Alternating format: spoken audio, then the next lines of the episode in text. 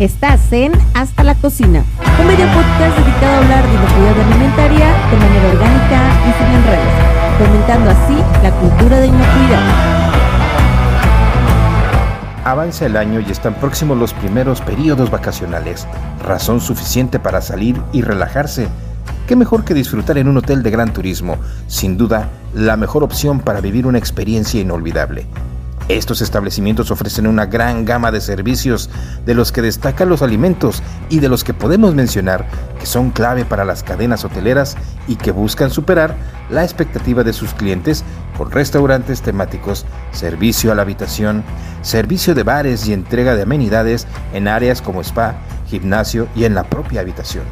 Por tanto, la alimentación se vuelve una herramienta para los hoteles de gran turismo, pero que, de no tener bajo control, también generan un alto riesgo en la pérdida de la inocuidad.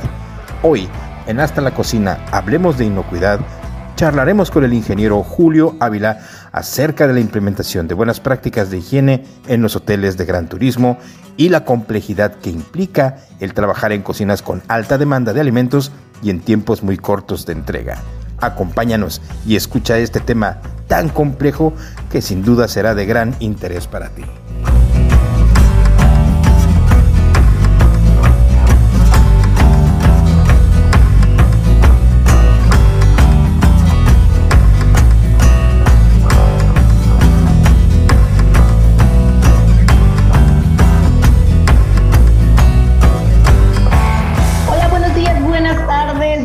¿Cómo están? Según el horario en que nos eh, estén viendo. Hola chicos, ¿cómo están? Qué gusto saludarlos. Muy bien, muy bien, ¿cómo estás tú? Hola, bien.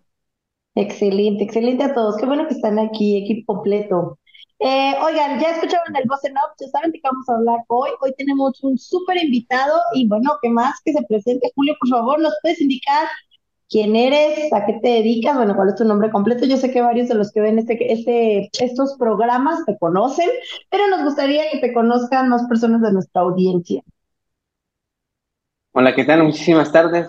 Eh, digo, muchas gracias, muy buenas tardes este, para ustedes. Eh, bueno, pues yo me llamo Julio Vila García y actualmente me encuentro radicando en Los Cabos eh, y aquí trabajamos en el ámbito eh, turístico en el área de la hotelería. y bueno, pues ya llevamos un camino recorrido por acá en, este lugar. Más o menos llevamos como unos 12, 13 años dedicándonos a la parte de las auditorías y aprendiendo de temas de inocuidad y algunas otras certificaciones que, que se llevan a cabo en la hotelería. Entonces, eh, pues de eso vamos a compartir desde el día de hoy. Pues muchísimas gracias por la invitación y como dijera Alex, pues no le sacábamos la vuelta, pero no nos habíamos dado el tiempo. Y Julio, la verdad que tenemos un ratito con esta conversación de invitarte para que estuvieras acá y nos contaras, además del hermoso lugar en el que estás, en el que vives, de la República Mexicana, pues nos cuentes justamente todas tus experiencias que tienen que ver con este sector de alimentos o del negocio o donde está involucrado el sector de alimentos que tiene que ver con los servicios de hotelería de gran turismo. Alex, ¿te parece si arrancamos el tema de hoy contigo? Sí, pues mira, nos gustaría primero, muchas gracias Julio por el tiempo, un gusto saludarte. Ahora desde este lado, en plan de amigos, que, que nos sí, ahora sin plan de violencia. Un plan sin violencia, cero violencia. que nos comentaras, ¿no? Porque mucha gente a lo mejor no conoce el impacto de un hotel de gran turismo, ¿no? La cantidad de centros de consumo, el volumen de gente que pasa por las instalaciones a lo largo del año, los diferentes tipos de servicios, pero sobre todo, ¿qué papel juega la inocuidad para garantizar que las experiencias de todos nuestros comensales sean satisfactorias cuando ellos planean una estancia en, en los hoteles que tú representas o donde estás como auditor en dos zonas muy bonitas como es Mazatlán y como son Los Cabos? Así es, muchísimas gracias. Pues sí, Alex, eh, digo, tenemos la fortuna de trabajar en este grupo hotelero, este es Grupo Polo Bonito, entonces es una empresa que no solamente tiene el ramo hotelero, sino también tiene la parte de las properties, entonces de, de gran lujo, y, y, pues sí, como bien lo comentas, actualmente tiene sus hoteles en la zona de Mazatlán, allá tiene dos hoteles, que es el eh, pues digamos, como el origen de, todo esto, ¿no? Allá empezó la empresa, después migraron aquí a, Los Cabos y aquí en Los Cabos han desarrollado pues toda la unidad de, negocio más fuerte. Entonces aquí en Los Cabos hay seis hoteles más y un campo de golf y algunas villas de super lujo que, que tiene la empresa. Y pues ah, próximamente, eh, próximamente pues van a hacer la apertura en, en San Miguel. Entonces, seguramente por ahí te estaremos invitando, Alex, a que nos visites. mucho gusto. Oye, Julio, a mí me encantaría, porque no todos hemos, o bueno, si no todos los que están en este, eh, en este grupo, bueno, en este grupo me refiero a este grupo de personas que estamos este aquí grabando, sino a todos los que nos escuchan exactamente de este foro, tal vez no todos conocemos este tipo de servicios hoteleros, por lo regular por trabajo, pues vamos a hoteles business class, ¿no? Que son una gama completamente diferente de la hotelería. Entonces sería súper interesante que nos puedas platicar cuál es esa gama del hotel de, de gran turismo. Perdón, antes de que nos ayude nuestro invitado con esa tan interesante descripción, a mí me queda nada más una pequeña duda.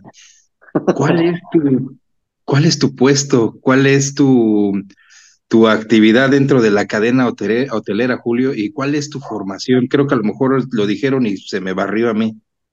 Ok, sí, muchísimas gracias, mucho gusto, este Juan.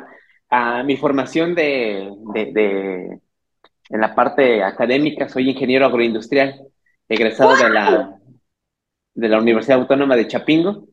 Entonces, mm. allá en Texcoco estuvimos eh, cursando los, la, mi formación este, universitaria. Y yo soy originario del Estado de México, de allá de, literalmente a veces suena como broma, pero soy de la tierra de dioses, ¿no? Teotihuacán. Entonces de allá, y pues eh, literalmente es la traducción, ¿no? Entonces, mi, mi, rol en esta empresa es como, es fungir como asesor, soy un asesor en el ámbito de inocuidad, ¿no? Eh, a nivel corporativo.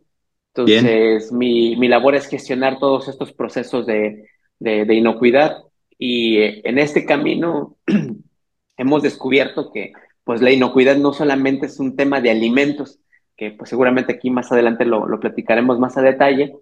Entonces, ¿cómo, cómo empieza esta, esta diferencia, no? Entonces, como bien lo dice este Ara, a veces por un tema de viaje eh, express, vas y te alojas en un hotel con ciertas características, ¿no? Pero cuando llegas a un hotel de gran turismo, encuentras una serie de servicios que están orientados, orientados hacia otorgar o generar este placer que busca el huésped, ¿no? Claro. Lleno de, ¿no? Es toda una experiencia, exactamente, es toda una experiencia. proveer la experiencia al huésped. Y, y, es la experiencia en la habitación, es la experiencia en el lobby, la experiencia en la llegada, la experiencia en la transportación, la experiencia en, en los jardines, la experiencia en la alberca, la experiencia en el spa, la experiencia de la playa. Entonces, este destino turístico eh, vende eso, ¿no? Vende la imagen, esa bonita de lo, del arco de, de, los cabos que circula por todo el mundo, ¿no? Que justamente yo, ahorita donde estoy transmitiendo con ustedes, estoy en este hotel que está frente al arco de Cabo San Lucas, ¿no? Entonces... Qué envidia.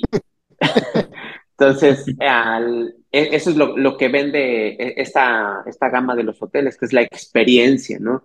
Entonces, vende la experiencia culinaria, ¿no? Muchos huéspedes que vienen de todo el mundo, pues buscan esta experiencia culinaria. Pues la chef aquí, pues mm, sabe de esta parte, ¿no? De, de tocar el corazón, de, de, que se lleven este recuerdo de, pues en Estados Unidos venden muchas hamburguesas, ¿no? Y, y demás, pero dicen, es que pruébate una hamburguesa de México y específicamente en, y, y, te describen, ¿no?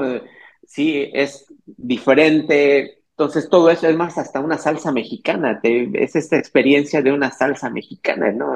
Entonces, para allá va encaminado. Entonces, el hotel de gran turismo te vende todo esto, ¿no? Toda esta experiencia de, de todo lo que pueda acceder el huésped, ¿no? Entonces, para ahí más o menos eh, en eso radica el, el, el, el turismo de, de alta gama. No, y aparte los restaurantes de especialidades que tienen, ¿no? Porque manejas comida asiática, comida japonesa, comida italiana, obvio, comida mexicana. Este, ¿qué otro nos falta, Julio? El de carnes, cortes. De cortes. Imagino que también debe haber uno como de comida americana, ¿no? Como para que si el cliente, Claro, el los cliente no brunch. extrañe los tuyos. Los brunch. Sí, eh, Pero exacto. sobre Oye, todo ejemplo, ajá, exacto, toda esa parte de sí. qué es lo que buscan, pues cubrir toda esa necesidad, ¿no? De, de, de, de probar una diversidad de, de, de alimentos. Entonces, ¿no quieres hacer fila? Sale, pues vámonos al buffet. Y los buffets son buffets vastos, ¿no? Con una diversidad culinaria. Este grupo en particular, en particular, eh, y digo, hemos tenido la oportunidad de ir a otros grupos donde te venden más o menos el estilo de servicio, porque hay dos, dos estilos de servicio englobados. Uno que es el all inclusive, ¿no? El todo incluido y el famoso plan europeo. Entonces, el plan europeo, el, el huésped paga su habitación y todo lo demás se genera consumo, ¿no?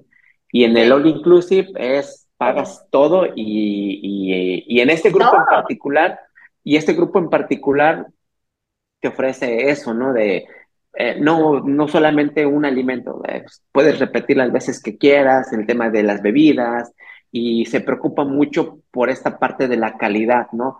No solo la calidad del servicio, sino la calidad propiamente de los alimentos. Y nosotros ahí entramos, ¿no? En esa parte, ¿no?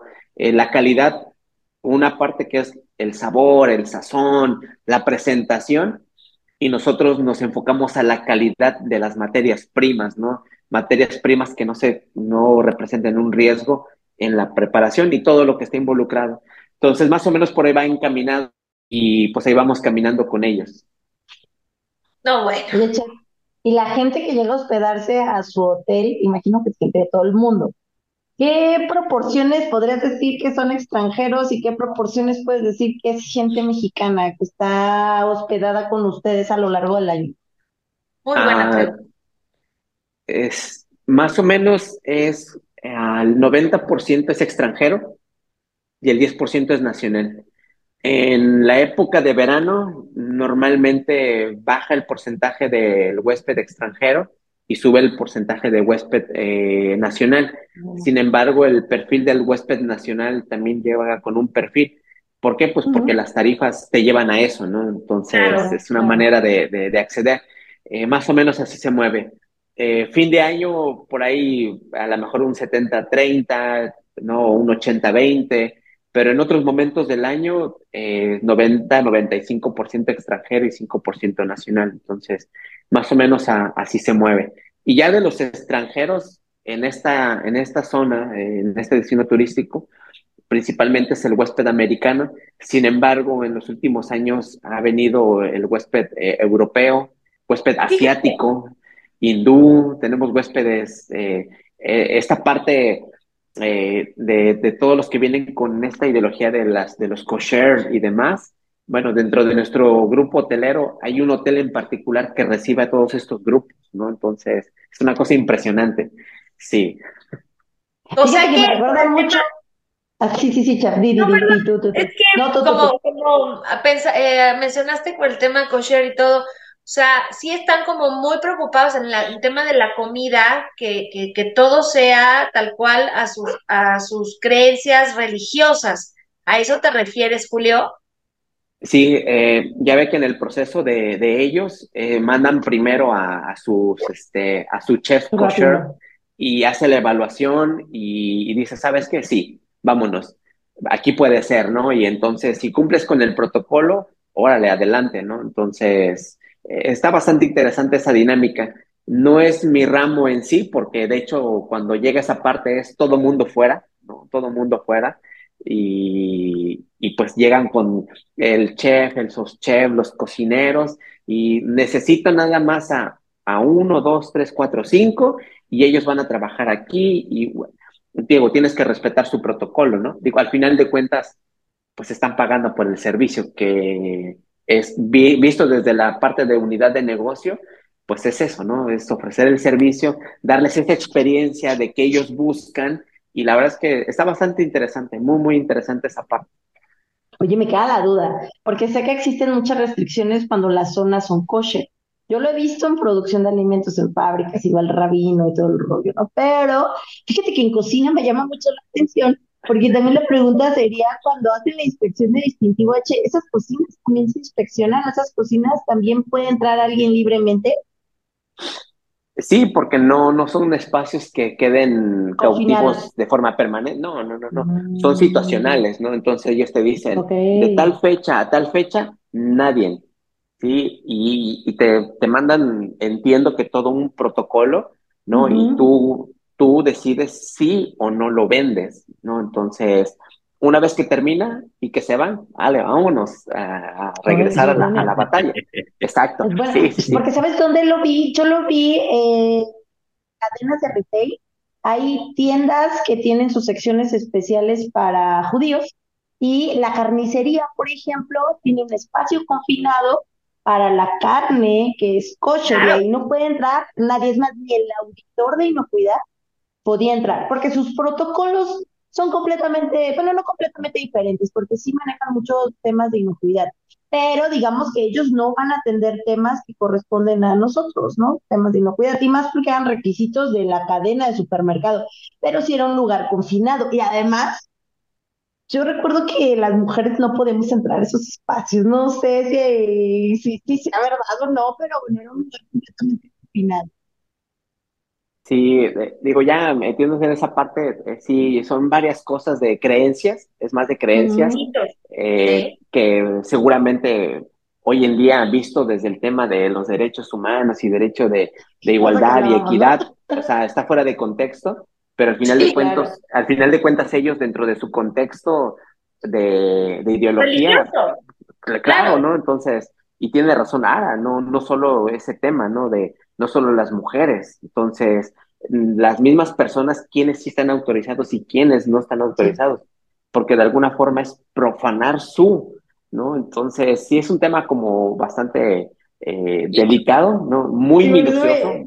por eso me llamó mucho la atención. Dije, no sé si, si hice inspección esa cocina o no, o esa cocina queda confinada para cocina kosher, ¿no? Tal cual. Súper interesante. Eh, oye, también el tema, a mí me interesaba mucho conocer como estos porcentajes de las personas que vienen de otros países o qué porcentaje era extranjero y qué porcentaje era nacional porque justamente es como de dónde partir a cubrir ciertos requisitos de clientes, ¿no? Se entiende que la gente extranjera obviamente quiere conocer México, lo veíamos en un programa anterior donde el ah, chef, siendo mexicano en el extranjero, él decía que los extranjeros estaban enamoradísimos de México y México al día de hoy tenía una popularidad muy alta en el exterior, ¿no? Entonces, es como interesante el poder saber cómo es que aplican o conocen o atienden todos esos requisitos y expectativas que trae un extranjero y hablándolos desde la perspectiva de alimentos, ¿no? Porque también por ahí nos platicaban, bueno, es comida mexicana, pero a veces es comida mexicana tropicalizada un poco para que también no le sea algo tan radical o ajeno, a comer, ¿no? Sí, e, esa parte es bien interesante porque algo que, que, está muy relacionado con esa parte es la calidad en el servicio. Y, y, dentro de la calidad del servicio, digo, están los estándares del servicio o las secuencias de servicio y hay algo que está escrito que es difícil eh, hacerlo trascender, que se llama calidez en el servicio. Entonces, todo esto relacionado con la amabilidad, eh, no caer en la sobreatención, pero tampoco descuidarlo o sea, sí atiéndelo, pero no lo sobreatiendas. Y, o sea, ahí esa parte, hay tiempos, ¿no? Tiempos claramente establecidos que te dice cada cuánto tienes que pasar a la mesa. Obviamente eso de por dónde entra el plato, por dónde sale, por dónde sirves la bebida, por dónde lo retiras. Eh, cada cuánto tienes que retirar lo que ya no se usa, los famosos muertos de la mesa. Entonces, todo eso es atención, pero tampoco caer en la sobreatención.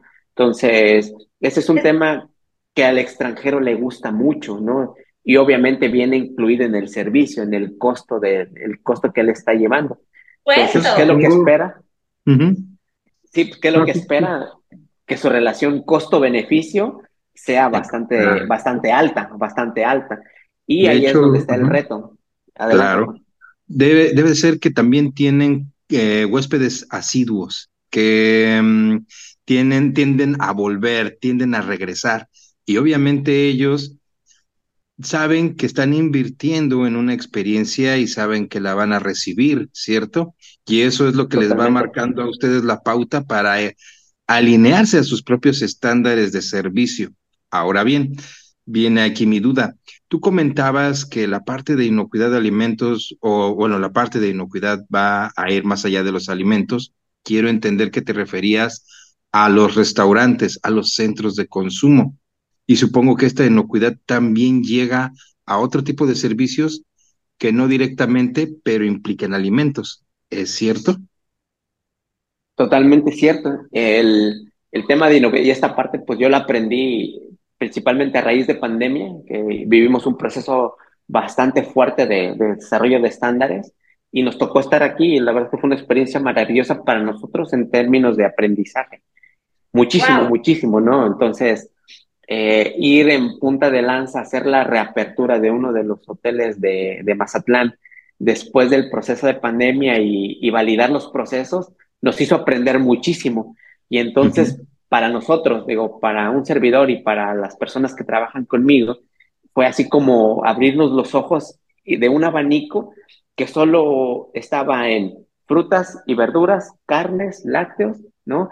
Te das cuenta que estaba te das cuenta que estaba muy limitado, al menos en, lo personal estábamos muy limitados en nuestro concepto de inocuidad y te das cuenta que la inocuidad está en prácticamente todos, todos los espacios a los cuales puede acceder eh, el huésped, hablando del tema del turismo. Pero si nos vamos a nosotros, porque lo aprendimos de esta manera así súper básica, ¿no? Nos decían, a ver, la inocuidad de tu casa solo está en la cocina, pues mm, eh, sí, no, o sea, cuando nos preguntaron fue, pues sí, no, la inocuidad de la cocina, los alimentos, y no haces limpieza y desinfección del baño, ah, sí, y eso no es inocuidad. Exacto. Ah, pues, ah, pues sí. Oye, y no este, sacudes la cama y no lavas tus cobijas y todo, y eso no es inocuidad. Ah, claro. sí, ¿no? Entonces, empezamos con un tema casero, obviamente lo trasladamos al tema industrial y entonces aprendimos, y esto habla a título personal, aprendimos que la inocuidad la vivimos en las habitaciones de una manera muy exhaustiva, aprendimos a identificar toda una serie de riesgos asociados a las habitaciones, producto de la actividad del huésped. Claro. aprendimos que el huésped puede convertirse en un vector ¿sí?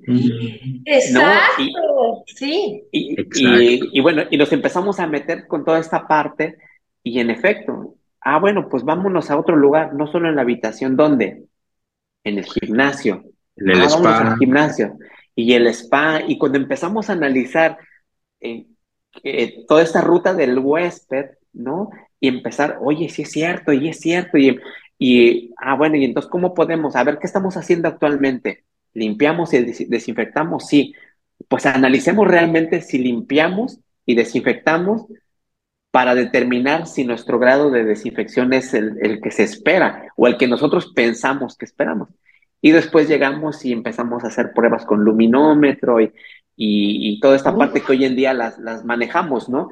Entonces, toda esa parte, eh, le comentaba a Alejandro, pues se convirtió a nuestro entender en conocer una industria, ¿no? Pero una industria bastante compleja, ¿sí? Que trabaja con algo que se llama la satisfacción del huésped, ¿no? La experiencia positiva del huésped, la experiencia positiva, porque por una experiencia que no sea agradable.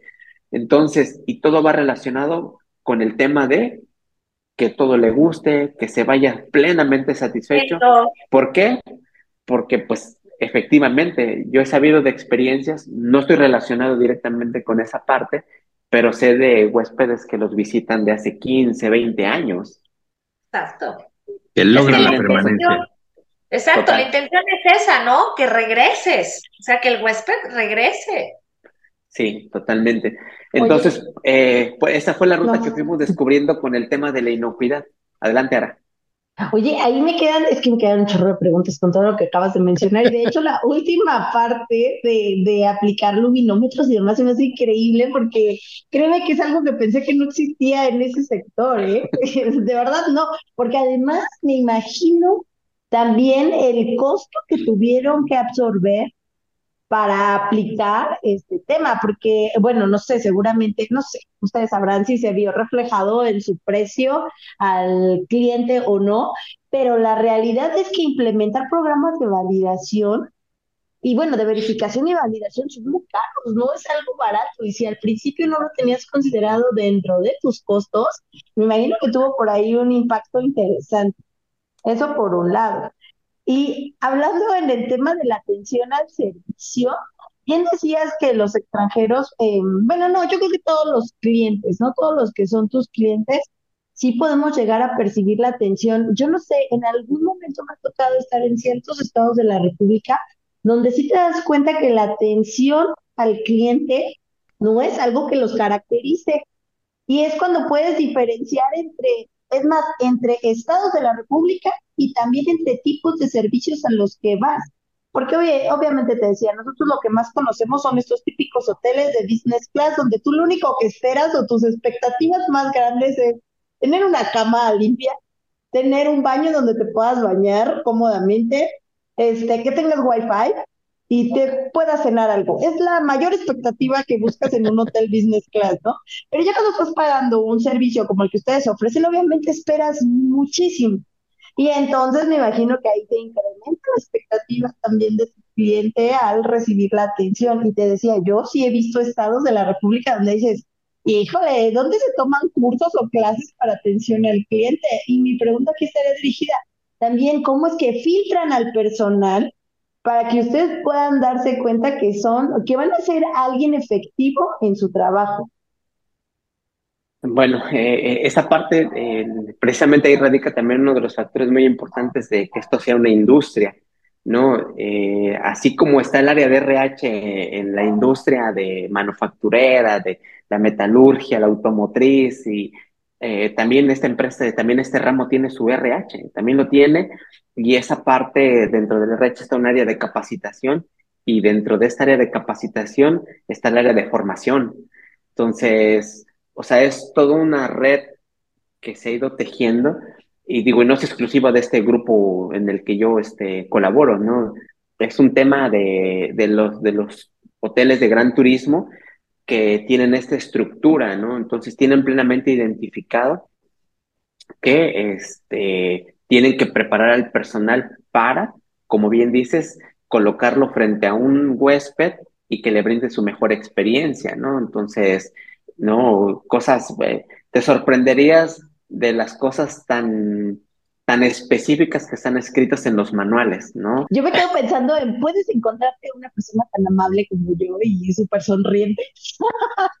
o puedes encontrar, o te puedes encontrar la otra que llegas enojada, fastidiada, de un vuelo retrasado y que llegues y todavía te quieran saludar así lindo y obviamente tú tienes que atender bien al cliente y tú no sabes ni cómo viene, de qué genio viene, si te va a contestar bien, si te va a tratar bien y al final tú tienes que mantenerte siempre ecuánime, tranquilo, con amabilidad, ¿no? Yo creo que para mí eso sí es como todo un tema y que tiene un impacto, por ejemplo, para la gente que da servicio en restaurantes, que sí puede tener un impacto, porque cuántas veces no hemos escuchado de los lugares donde les escupen a la comida porque los trataron mal, ¿no? Y es así como que, ah, tú llegas y me tratas mal, ah, tal vez sí tenga una este, estrategia para tomar venganza. Yo entiendo que en este tipo de hoteles obviamente no se puede prestar a que suceda una situación así.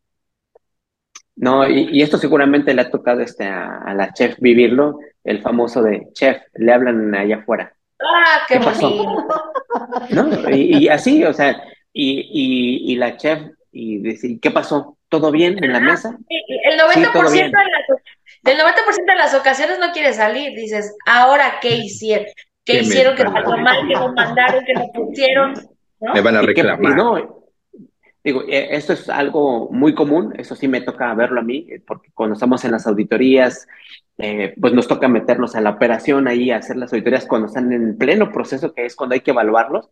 Y ellos, eh, yo estoy sorprendido de, esta capacidad de que, que, tienen los del personal de línea para estar trabajando el, el, cuando les cantan las comandas y, que, y, y, solo te escuchas el oído chef, oído chef. y, puro oído, chef, oído, chef. Y, y eh, esta, esta frase que me encanta de voy atrás caliente, yo una vez volteé y dije, ¿qué pasó? ¿No? Eh, no, y, vi que pasó alguien con un... No, no, de arriba, está bien, está bien. Y, yo vi que pasó alguien con un... Y voy con alguien que con un sartén caliente dije, ah, ya, ya entendí, pero es, son frases cortas, pero es todo un código, ¿no? Es todo un código que, que es, pero de verdad funciona a la perfección. Entonces, eh, en toda esta parte es muy común de, chef, le hablan en la, en la 42. ¿Y qué pasó? A ver, ¿qué pidieron? ¿Qué les llevaron? Todo el tiempo, sí, tal. Bueno, pues vamos a ver qué pasa. y puedes recibir una, ¿no? Chef, ¿sabe qué? Extraordinario, extraordinario. No, ah, pues muchas gracias. O el de, chef, no me gustó. ¿Qué es lo que no le gustó? Pues no, no me gustó el sabor. Y pues define la parte del sabor, ¿no? Entonces, sí, ¿no? digo, y no nos metemos en ese terreno porque pues ahí es terreno de, la chef. Pero, pero está, relacionado, pero está, pero está relacionado con esta parte del... No, perdóname, no, termina, termina, disculpa. Ah, y, está relacionado con esta parte de la calidez en el servicio. Entonces, a pesar de todo eso, eh, eh, eh, toda esta preparación es, ok, claro que sí, señor, se lo cambio enseguida. Y probablemente le puedes traer la, la misma arándanos con agua mineral, pero en, lugar de tres hielos, ahora le puse dos. Digo, no digo un hielo porque conozco un amigo que siempre pide un hielo, ¿no? Pero. Ah, bueno, yo, yo tengo un par de notas. Eh, ah, yo, yo he visto que también en hoteles de gran turismo, en parte el chef cura esa, esa situación saliendo a las mesas saliendo a las mesas, acercándose al cliente, al huésped, decir cómo está su comida, qué le ha parecido, mire, esto lo preparamos así, lleva estos ingredientes, la idea es ofrecerle esta experiencia, se antepone a una llamada positiva o negativa de atención por parte de un huésped, ¿no? Sale el chef y de una vez, ¿cómo están sus alimentos? ¿Cómo los han atendido? Y yo he observado que eso ayuda muchísimo para ir atajando situaciones que puedan ser incómodas, porque ya llega el chef a tu mesa. Además, honestamente, yo creo que cualquier huésped se siente un poco halagado cuando ve que de repente llega el chef a su mesa solo para saber cómo están. Y refiriéndonos a la parte del recurso humano que nos comentaba, eh, la competencia es un elemento que se compone de varios, de varias partes, y una de esas partes es la vocación. Y así como hay gente que tiene vocación para ciertas profesiones o ciertos sectores industriales, este es un sector que requiere de vocación. Y yo creo que ahí existe el reto para el recurso humano, encontrar a la gente con la vocación para poder hacer esta función. Y como nos planteaba Ara estas situaciones hipotéticas, una persona con la vocación una persona que sabe que está entrando al sector del servicio, lo puede atender y, no le cuesta trabajo. Tiene la vocación para hacerlo. Exacto. Ese es el punto que el recurso, que recursos humanos busca cuando recluta y contrata personal. Obvio. Así que así que si con cara de hay rotación. no te acerques. ¿Cómo? hay algo. Sí, si naciste con cara de fuchi y te acerques. Es que, ¿qué crees? Mira, yo siempre lo he comentado con ustedes en algunos episodios y con mis clientes. Meterse a la cocina no lo hace cualquiera. No lo hace cualquiera. En verdad te tiene que gustar meterte a la cocina, si no, no te metas. Igual, si te da pena o si eres muy quisquilloso, personas, pues, lo tuyo no, es el servicio, amigo, no te metas. Entonces, eso es el primer paso. Algo que comentaba Julio que es muy importante, que nos ha tocado ahí a lo largo de los años conocer y, ver la facilidad que han tenido para migrar, para evolucionar en el buen sentido de la palabra en los centros de consumo, porque no nada más tienen huéspedes de tres días o dos días, tienen huéspedes de distancias prolongadas de meses, darles esa experiencia y sobre todo, ¿no? Los desahogos de los centros de consumo, hay que Julio nos lo platicara con estas logísticas que han implementado, que antes, pues para agarrar una mesa nos tardaban 40, 45 minutos, hicieron ahí sus estrategias culinarias muy interesantes para poderle dar gusto a toda la variedad de turistas, eh, de niños, de platillos, pero sobre todo que no se perder ese aspecto de la calidad y la inocuidad, ¿no? Con sus cocinas de comisariato, con las diferentes áreas, porque aparte uno es en restaurante, pero ahora estos mundos de villas, de hoteles, llévales a la habitación, también es otro tema hay muy complejo. El famoso room service. Así es, o los suite service, ¿no, Julio? Sí, es, todo, un, tema el, el suite service. ¿Qué? Cuéntanos, platícanos más acerca de esa. ¿Qué te hizo Alex? ¿Qué te hizo Alex? no, el, esta parte del, del, servicio en el, en el gran turismo eh, va enfocado hacia la atención pronta, ¿no? Entonces, ¿en qué? En, darle tiempo, ¿no? Todos los, hay, todo un sistema de, desarrollado en, en, la empresa y pues ahí le, van marcando las, en, los contadores eh, por un código de color, está semaforizado, ¿no? Entonces, en los manuales está establecido un tiempo, pues un tiempo de atención y, y pues ahí va un semáforo, ¿no? Entonces, de verde y cuando pasa amarillo es porque ya está en el tiempo límite de, la atención y ellos visualmente pues van, van este, trabajando las comandas. ¿Para qué? Pues para evitar los rezagos en el servicio. Sin embargo, pues los, los restaurantes tienen un aforo, ¿no? Y, y cuando el aforo no baja, pues de este lado atrás en la cocina están ocurriendo cosas mágicas, ¿no? Las preparaciones y las minutas. Sí, sobre todo pues los restaurantes que son a la carta. Entonces, en este grupo hay este, restaurantes que son buffet y hay restaurantes a la carta. Entonces, el de la carta pues obviamente es más pesado porque pues es al instante, no al momento, al momento. Esos son los de, de mayor batalla en cuanto a, al tiempo, ¿no? Al tiempo, al tiempo, al tiempo, al tiempo. El buffet es un poco más programado y, y te puedes preparar en cuanto a los volúmenes. Sin embargo, pues la talacha de preparación pues también es bastante bastante considerable, ¿no? Y entonces hay varios factores que convergen ahí, ¿no? Número de comensales, este, el histórico, cómo se comportan, la ocupación. Entonces es toda una logística de una serie de, personas que, que, trabajan y nosotros nada más llegamos como auditores a checar el tema de inocuidad, que es la, la, parte que nos compete. Entonces, y ahí es donde trabajamos con ellos, ¿no? En la parte de las buenas prácticas, en la parte de los estándares, en la parte del monitoreo de, de, todo lo que tiene que ver con, con las certificaciones y, y, pues bueno, ahí los vamos asistiendo. Sí trabajamos mucho con ellos en la parte de cuidar los volúmenes porque luego ves, te dicen, es que esto es para mañana, Julio, pero mañana, ¿a qué horas? Es para mañana el lunch. Oye, pero pues ve cómo, entonces ahí donde tratamos de, de combinar la buena práctica, ¿sí? Sin que les afecte su operación, porque de repente es, es que si no preparo este volumen, pues mañana no alcanzo a salir en el servicio.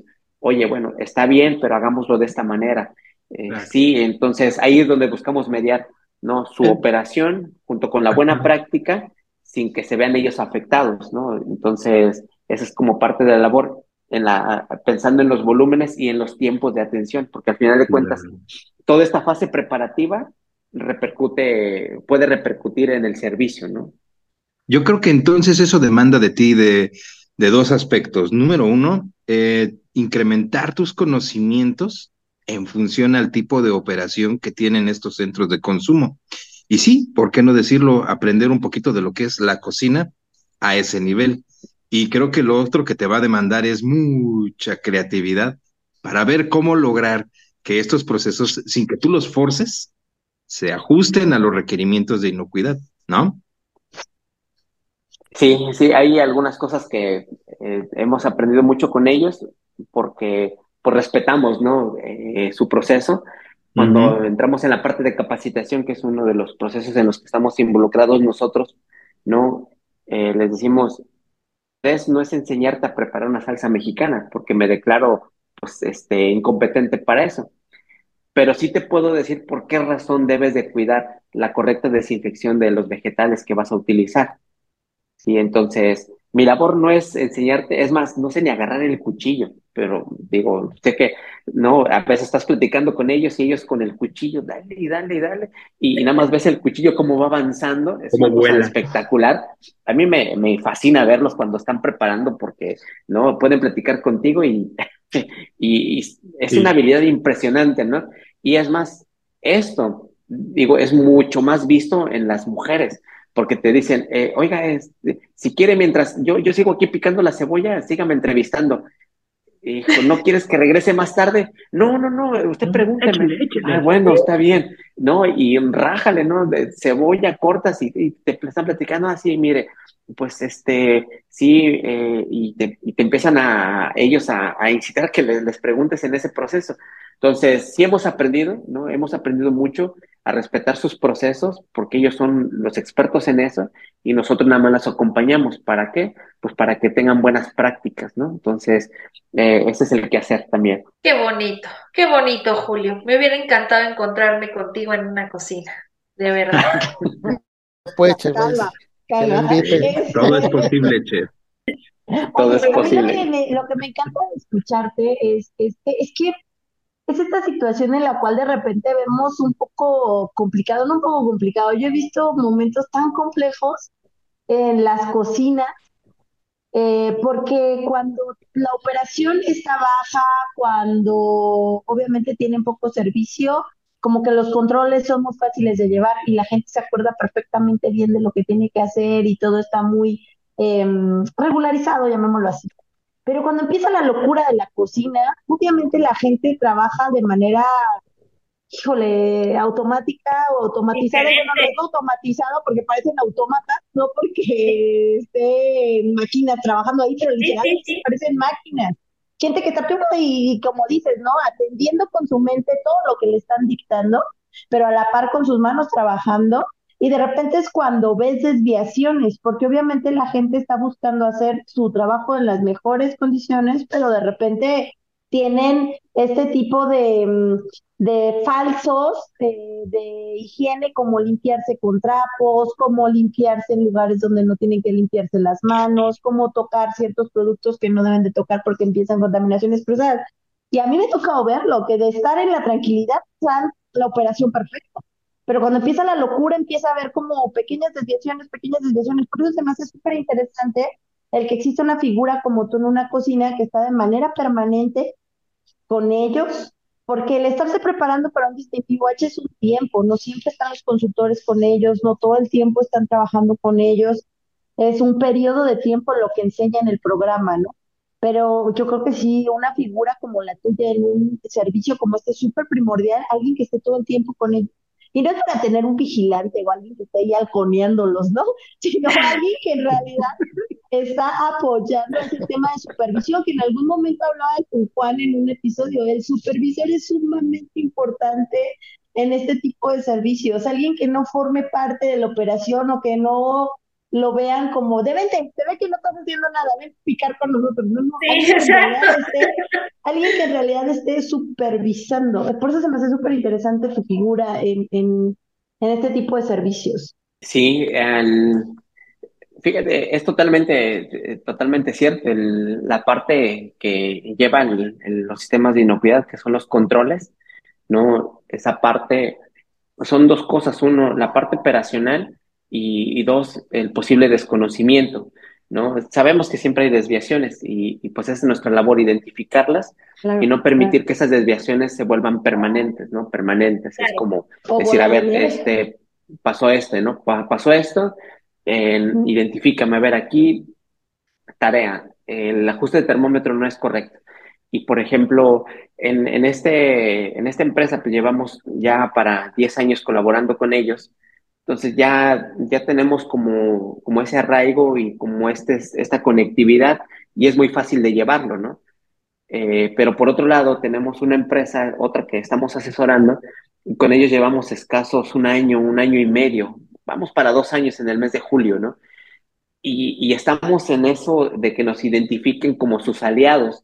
Entonces, estamos hablando, fíjate, de año y medio, casi dos años, y no hemos rebasado esta barrerita, apenas estamos en proceso un segmento de ellos ya lo captaron súper bien, ¿no? Que es el, área de Stuart.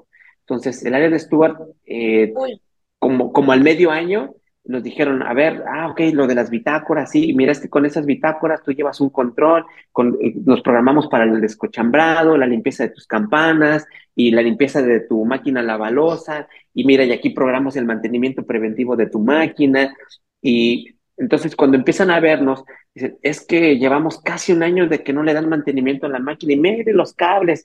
Entonces cuando nos empiezan a ver como unos aliados para conseguir ciertas cosas, que les benefician a su actividad, entonces hace switch. De entrada sí es como de otra vez el formato y otra vez la revisión y, ahora qué quiere que le ponga y ahora qué no le gusta. Eso, eh, eh, eso, eso es un proceso, ¿no? Con el cual lidiamos al inicio. Pero una vez, ¿no? Porque esa es la otra parte bonita de todo esto, que durante el proceso de gestión no hacemos una calificación, en el proceso de gestión buscamos la forma de cómo sumar y de cómo conseguir, de cómo aportar. Es decir, este, oiga Julio, es que esta cámara ya no está funcionando bien y bueno, vamos a ver cómo hacemos un reporte de, tal forma que nos ayuden a reparar esta cámara. Oiga, es que esta mesa fría ya no está funcionando bien y entonces nos convertimos en sus aliados, ¿no? Entonces nos pasó, esto les va a compartir una experiencia muy bonita. Claro, claro, Que, que, en, su, que en su momento pues fue media, media complicada, porque en una, de, en una cocina el chef quería que le cambiaran el piso, porque ya, ¿no? El, no, quería que le cambiaran el piso al chef, ¿no? Y el de mantenimiento le decía, ok, pues préstame tu cocina. No, pues es que cámbialo, ¿cómo te voy a prestar la cocina? No, pues ¿cómo quieres que te lo cambie si no me prestas tu cocina? Y entonces un día platiqué con el chef y le digo, mire, ¿cuál es lo mejor que podemos sacar de todo esto? ¿Cuánto tiempo lleva pidiendo su piso? Pues ya van como dos años, Julio, y no me lo cambian. Ok, mantenimiento nos pide una semana su cocina. ¿No le parece justo que dos años lo catafixiemos por una semana? Me dijo, pues sí, pero es que no podemos parar. No, encontremos la forma de hacerlo. ¿no? Y entonces nos coordinamos, digo, no fue fácil, esto es el resumen de una plática, nos coordinamos y al final de cuentas, digo, no solo le cambiaron el piso de, la, de, la cocina, aprovechamos para retirar unas láminas que estaban eh, adheridas a la campana, le pusieron vitropiso y, y le dijimos, chef, ¿qué cree? Tengo dos noticias. Uno, que le vamos a ampliar la mejora y vamos a hacer esto en las paredes y le vamos a quitar estas láminas pero hay otra cosa. Necesitamos su cocina tres días más. no, no. Digo, bueno, ya estamos aquí. Digo, pues cambiemos ahora una semana y media por dos años. Y, bueno, entonces es esta parte, ¿no? También nos convertimos en esta parte mediadora, ¿no? Entre mantenimiento, entre la cocina, entre la operación, ¿no? Y, y del otro lado también, ¿no? O sea, mantenimiento es que otra vez dañaron la llave. Bueno, vamos, tiene una semana que le cambiaron la llave, trabajemos con el personal porque pues también es importante que cuidemos las cosas. Y bueno, dentro de este proceso de gestión cumplimos, ah, ejecutamos ese rol, ¿no? Ese rol que no es fácil, ¿no? Porque de repente pues hay que echarnos compromisos, pero lo hacemos con la mejor idea de, de, de favorecerles a ellos en la operación. ¿A dónde va enfocado esto? Que hay muchas cosas que quizás directamente no llevan un impacto directo a la inocuidad, pero sí están relacionadas con los procesos de inocuidad, ¿no? Entonces aquí hay un estándar que Alejandro nos califica, que es el estado que guardan los pisos y paredes y plafones, y pues debemos de garantizar, porque al final de cuentas también está relacionado. Entonces, por eso nos metemos con mantenimiento, porque, porque tiene, está relacionado con un proceso de inocuidad. Entonces, y esa es otra labor, es otra labor que desempeñamos ahí dentro de, la, de las cocinas o dentro de los bares, porque también entramos a los bares, que los bares es una parte también muy padre, ¿no? Con, con ellos en los procesos de, de preparación. Y es otra historia, Julio, es otra historia. Justamente. A mí algo que de verdad me encanta lo que estás mencionando es que hables del tiempo, que se deje ver que no es algo que se pueda implementar de un día para otro. Y eso es algo lo que Alex y yo de repente nos vemos como entre la espada y la pared, porque a ti te mandan a hablar para hacer una inspección. Tú no sabes la historia que hay atrás de ese de esa implementación que hicieron. Tú llegas, ves, cumple, no cumple y nos vemos, ¿no? ay, arréglense y cierren sus no conformidades, o qué padre que sacaron 100, adiós. Ese es nuestro servicio, es la realidad. Nosotros solo vemos si cumple o no cumple, si cuadra o no cuadra con los requisitos de una norma.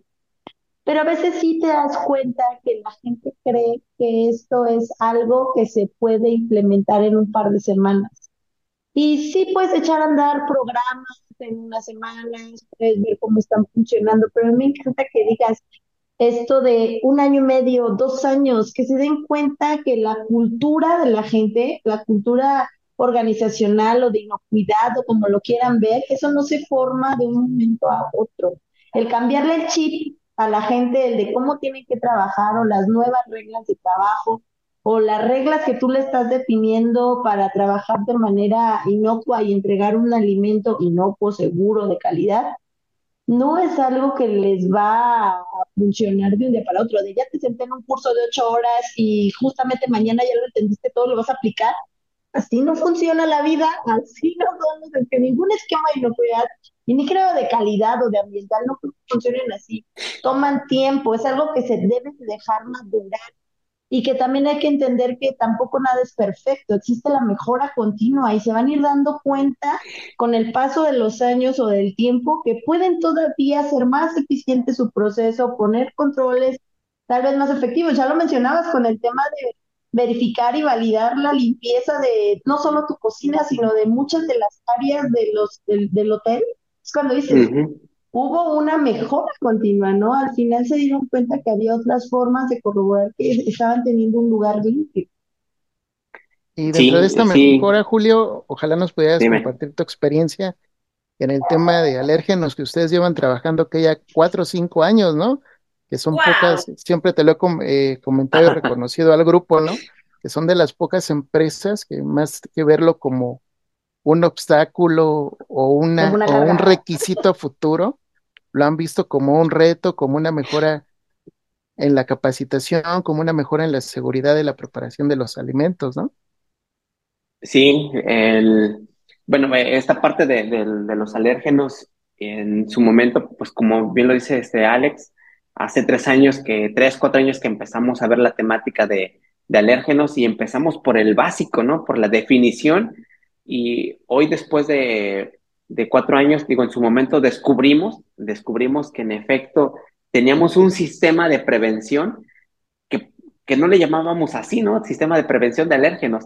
Sabíamos que estaba, pero no sabíamos qué era eso lo que estábamos este, haciendo. Entonces, en algún momento, hace dos años que fue saliendo pandemia, este Alejandro junto con otra persona que invitamos a, a una charla en línea sobre los alérgenos, Hoy día hemos ido caminando, digo, nos falta todavía mucho por caminar en, esa ruta, pero por ejemplo, hoy en términos teóricos, teóricos, tú le preguntas al personal, oye, ¿sabes qué es un alérgeno? Sí, o sea, te sabe identificar uno de entrada el concepto. No, te, no les pedimos un concepto, nada más que te diga para él qué representa. Dos, ¿dónde lo puede encontrar o cómo lo puede identificar? Entonces ya te puede decir, ah, mira, es que si yo agarro este, eh, este clamato y, veo que está en negritas y eso que está en negritas, ese es el alérgeno. Ah, ok, entonces eh, hemos ido avanzando en este sistema, ¿no? Eh, esa es en la parte de la preparación. Nos falta avanzar hacia el tema de la manipulación y hacernos como de una, una infraestructura más amplia porque se requiere una infraestructura más robusta, ¿no? De un código de colores y etcétera. Pero esta parte básica nos ha llevado pues dos años, ¿no? Dos años de, de estar capacitando, porque hay otros temas, ¿no? De capacitación y se acercan y hoy en día te dicen, oye, tengo algunas dudas y te sacan su tríptico, ¿no? Es que vimos o vimos en la pantalla del comedor una diapositiva que tú les mandaste sobre los alérgenos. ¿No la tienes que me la puedas compartir? Entonces, cuando ves este interés del personal, porque sabe que es importante, sabe que está relacionada con la salud del huésped y que si hoy en día le dicen, necesito unos, este, no sé, una pasta que sea gluten free, ellos saben por qué razones piden una pasta gluten free, no solo porque, ah, es que es nice y pide gluten free. No, o sea, sabe, bueno, algunos sí, la verdad es que algunos sí, seguro, sí. por moda. Pero hay otros, hay otros que sí tienen una necesidad auténtica de consumir ese alimento gluten free. Y el, el, el cocinero sabe identificar por qué razón están pidiendo un gluten free. Entonces, hemos avanzado en ese proceso en la parte de atención el mesero mm, por sistema te debe de preguntar si presentas alguna alergia y, ahí hay un proceso, ¿no? Que, que sucede tras la comanda, tras el sistema. Entonces, eh, ese, camino lo hemos ido avanzando de a poquito, de a poquito, de a poquito, y hoy en día, pues, lo tenemos un poco más fortalecido, ¿no? Entonces ahí es como manejamos el tema de los alérgenos, ¿no? Los almacenistas, por ejemplo, también, ¿no? Eh, más o menos dependiendo de su disponibilidad de espacio, pues ya te separan, ¿no? Ya te dicen, ah, mira, la harina, y de repente llegó alguien que le dijo, pues mira, ya lo separaste, pues yo te recomiendo que lo pongas en bolsa ah, bueno, entonces ahora ya te manejan una bolsa, ¿no? Y se ríe el Alex, pero, ¿no? Entonces, y, y aprendemos de todo esto, ¿no? el que recomendó. Oye, no, es que a mí cada vez que cuentas me encanta más, porque ¿sabes qué? A mí me he lugares, y como comensal, no trabajo comensal, que te sientas a una mesa, porque ya les he platicado a varios de, de, varias sesiones que en mi caso es difícil a veces ir a comer a un restaurante, porque en mi familia hay gente que tiene cuidado con lo que come se restringe de muchas cosas. Entonces, ya de que hay lugares donde te sientas y te preguntan, ¿no? ¿Y tiene alguna alergia? Bueno, aunque no la tengas, un sí, yo no quiero esto, esto, esto, ¿no? Pero también te ha tocado ver que dices, ok, se sientan, te preguntaron, el vecino te preguntó, pero cuando vas al almacén todo revuelto.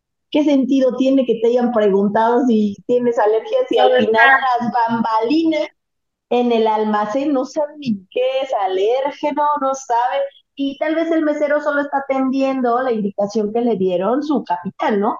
Así que la verdad, el que existe esta cadenita de, la recepción, almacenamiento, almacén ya en cocina, la preparación, cómo se monta y quién te sirve la comida que es un mesero, está genial, porque evitamos todo este tema de los cruces, ¿no? Sí, totalmente. Chef, quería comentar algo usted, seguro. Es que. que la muy feliz con los alérgenos, no, no, es que me acordé de la semana pasada eh, que hablábamos, o no, no, no me acuerdo, pero cuando hablábamos con Luis, que decía, es que en algún punto, palabras más, palabras menos, cuando alguien hablaba de alérgenos, decía, para mí es un problema, ¿no? O sea, eh, no, no para mí, para en general, para los cocineros, sí es un problema pero creo, creo que esto se resuelve con, con lo que dijiste, Julio, eh, hacerles ver, y eso me parece fascinante, que el porqué de las cosas, que no se vuelva solamente una, una imposición por el, porque hay que cumplir, ¿no? Pero ¿por qué hay que cumplir? Pues porque, pues porque sí. Este, y los alérgenos pasa mucho con, con el tema de los microorganismos, ¿no? O sea, sí hay que tener esa eh, conciencia y esas ganas de enseñarle al manipulador de alimentos, primero explicarle y explicarle en, sus palabras, porque habrá gente, y, todos sabemos que en cocinas hay, hay gente de todo, ¿no? Hay gente con, con a lo mejor carreras, cursos y maestrías y por qué no hasta doctorados, y habrá personitas que no la, no la tuvieron tan fácil. Entonces hay que aterrizar la información a todos los niveles y, cuando tienes esa claridad de las cosas, entonces puedes trabajar en lo que sigue, ¿sabes? Y la gente está comprometida, como el ejemplo que ponías en, en, tu caso, Julio, o el ejemplo que ponía Ara en el que decías, pues, ¿qué caso tiene que vengas y me digas si alguien es alérgico a algo cuando ya atrás en el, en el de, de, de agarrotes, exacto, en el almacén, hijo, está todo revuelto, o sea, no hay una congruencia en esto, ¿no? Y yo estoy de verdad fascinada, Julio, con, con, este proceso que, llevas, ¿no? Porque en serio le dan una importancia y le dan el lugar eh, y hacen sentir importante al, al, cocinero, ¿no? Al que está ahí metiéndose la friega y, que es por él y, y, gracias a ellos en general a la cocina pues puede ser también, eh, es el éxito de tu negocio, ¿no? Claro, con, todo alrededor, pero me estoy como, como enfocando mucho en la cocina porque a lo mejor me identifico yo de manera muy, muy especial, ¿no? Y, me, tiene, encantada. Sí, eh, una, parte muy, muy bonita de todo esto es, eh, hemos pasado un poquito de, dejar el, el por qué y trabajamos un poquito el para qué, ¿no? O sea, ¿para qué hacemos esto de esta manera? ¿No? Para darle un poquito de intención al, proceso y entonces es eh, normalmente el, cocinero, ya sea A o B o el supervisor, inclusive a nivel supervisión, es pues porque queremos, no, no, no quiero el por qué, quiero el para qué, ¿no? Para que, para que, y, y trabajamos en esa parte. Ok, eh, trabajamos el tema de los códigos de colores para que se nos presente esto. Ah, ok, entonces, ¿qué tenemos que hacer? ¿Lo tienes o no lo tienes? No, pues que sí, lo tienes a tres pasos. Es que me queda muy lejos y totalmente como dice la chef. O sea, a veces decimos tres, cuatro pasos, pero en la parte de preparación, en la parte del rush fuerte, tres pasos multiplicado por 100 veces son 400 pasos, ¿no? Entonces, ¿qué es lo que hacemos? A ver, entonces, ¿dónde le funciona? Pero lo tenemos que hacer de esta manera. Bueno, es que si lo tuviera más cerca, este, sería mucho mejor. ¿Dónde? Y entonces entramos otra vez con mantenimiento. Mantenimiento, queremos que nos apoyen aquí. Oye, tenemos que hacerlo. Entonces buscamos la forma de el cómo sí lograrlo, pero necesito que lo hagamos de esta manera. Ah, pues si me lo ponen ahí, entonces sí. Ah, pues me enfoco en cómo acercarte las cosas para que tú hagas esto de esta manera. Entonces, más o menos, ese es el, trabajo que hacemos como, como gestores internos, ¿no? Eh, no solo con el personal. También lo hacemos con los servicios que, que están relacionados con el tema de inocuidad, que son los productos químicos y el control de plagas. Más o menos cumplimos la misma función. Y bueno, y el tema del sistema de gestión de proveedores, porque también hacemos esa parte nosotros, ¿no? Entonces, hacemos, ¿qué es lo que hacemos? Un servicio de gestión con, el producto, con productos químicos, ¿no? Desde fichas técnicas, hojas de seguridad, concentraciones, monitoreo, y con el del control de plagas, ¿no? Las, los servicios en tiempo y forma, porque no solo es del control de plagas, sino los procesos de limpieza de las áreas. Entonces, a ver, eh, de este lado, favorezcamos el servicio, pero por otro lado, servicio, a ver, eh, necesito validar tu, tu proceso. Entonces, ahí también nos involucramos, porque al final de cuentas también es algo que está involucrado en los procesos de inocuidad. Y con el tema de proveedores, pues también hacemos visita de proveedores ¿Para qué? Pues para validar ciertas cosas, como por ejemplo, condiciones de almacenamiento, etiquetado de productos, ¿no? Entonces hacemos ahí un proceso de trazabilidad. ¿Para qué? Pues para identificar posibles causas de desviación. Entonces, o posibles malas prácticas, que es difícil que se presenten, ¿no? Pero también monitoreamos esa parte, ¿no? ¿Por qué? Porque de este lado eh, puede llegar a repercutir en el tema del sistema de rotación de mercancías. Entonces, ¿qué es lo que evitamos? Caer en productos caducados o productos próximos a caducar que se nos conviertan en un problema. ¿Por qué? Porque, como bien sabe, Chef, no todos los productos tienen el mismo sistema de rotación. Hay algunos que se mueven muchísimo y hay otros que más lento, ¿no? Entonces, ¿qué es lo que hacemos? Ahí controlar un poquito los stocks. Nos metemos con los almacenistas y decimos, a ver, este producto, cada cuánto se mueve y cómo se mueve. Mira, Julio, pues es que se mueve muy poquito, ¿no? Se mueve, eh, por, aparte las porciones, y bueno, nos metemos también en esa parte.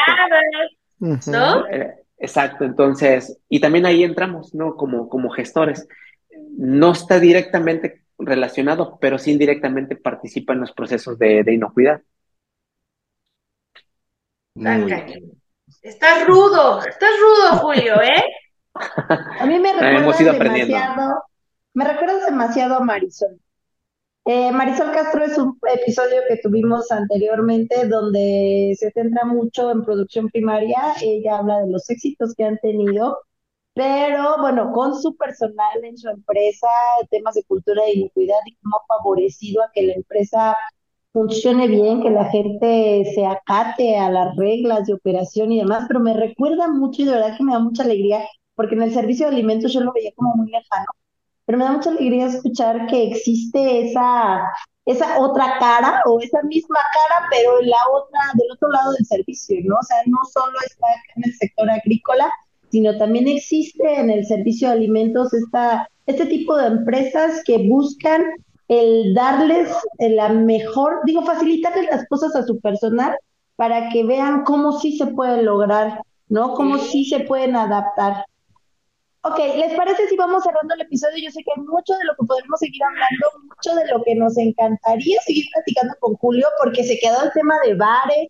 Creo que hay muchas zonas oh, donde todavía donde se brinda alimentos y que se tienen controles bien específicos dentro de estos hoteles, porque recordemos que los alimentos no solo están en los restaurantes, los alimentos están por todo, porque es una mini ciudad, como si te movieras dentro de una mini ciudad. Entonces, súper importante todo lo que existe aquí. Entonces, pero por ahora creo que vamos a tener que ir cerrando. No sé si quieren ir concluyendo.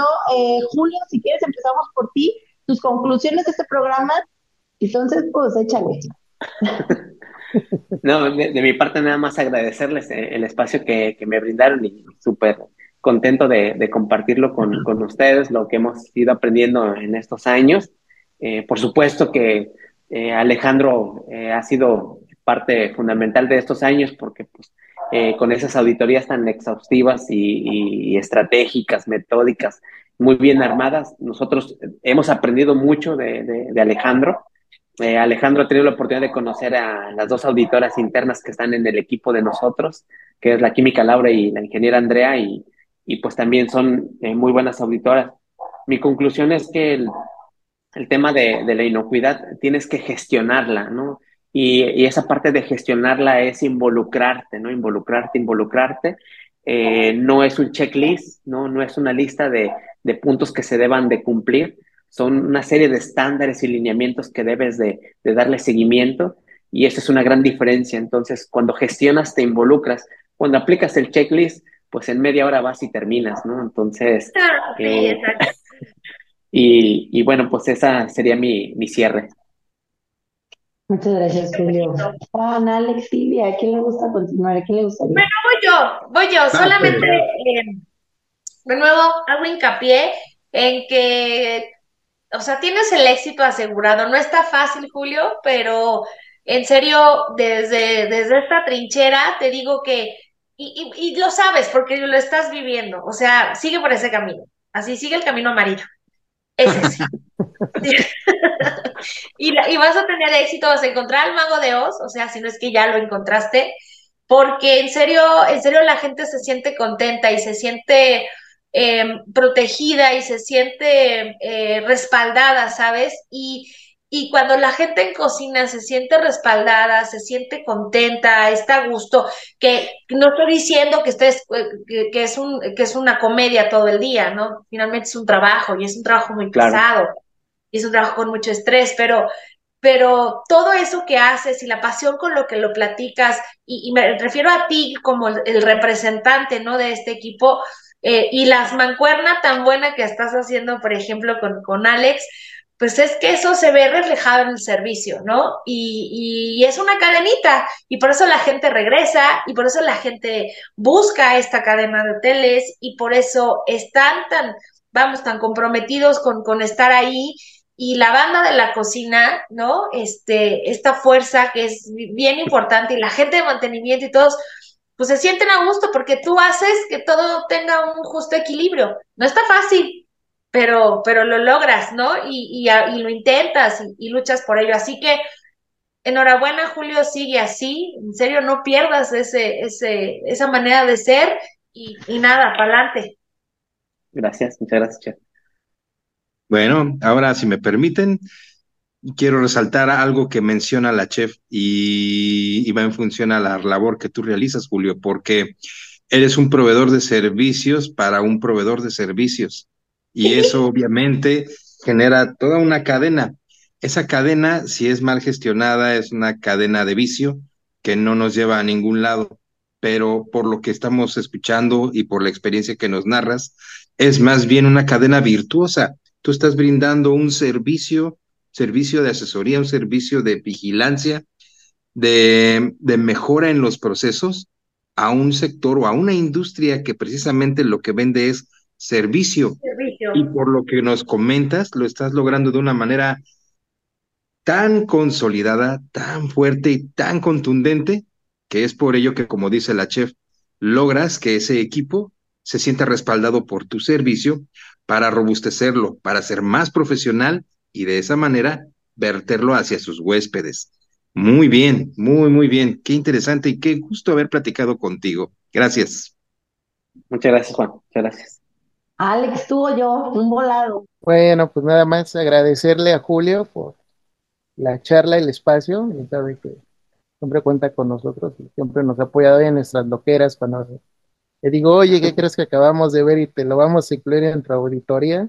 Siempre nos ha apoyado en esa cuestión de mejora, ¿eh? porque no es fácil aventarse el tiro en una certificación oficial, porque no vamos en plan de cuatro, vamos en plan de certificadores oficiales y siempre han tenido la apertura y esa mejora continua, por eso dábamos la pauta para que nos comentara estas eh, gestiones que han hecho todo el grupo que hay detrás, desde dueños, gerentes, chefs, stewards, supervisores, obvio el grupo de auditores, porque no es fácil, platicábamos con un, uno de los gerentes de AIB hace algunos años y nos decían los miles de comensales que pasan por ahí, los casos de éxitos que han tenido y pues bueno, el posicionamiento de la marca no es obra de la casualidad, ha sido el trabajo constante y como siempre se lo se los he expresado, el agradecimiento, porque cuando me toca ir allá me hacen sentir como en casa, pero sobre todo que no nos ven como el enemigo o como el extraño, no nos ven como un aliado que aporta ahí su pequeño granito de arena y siempre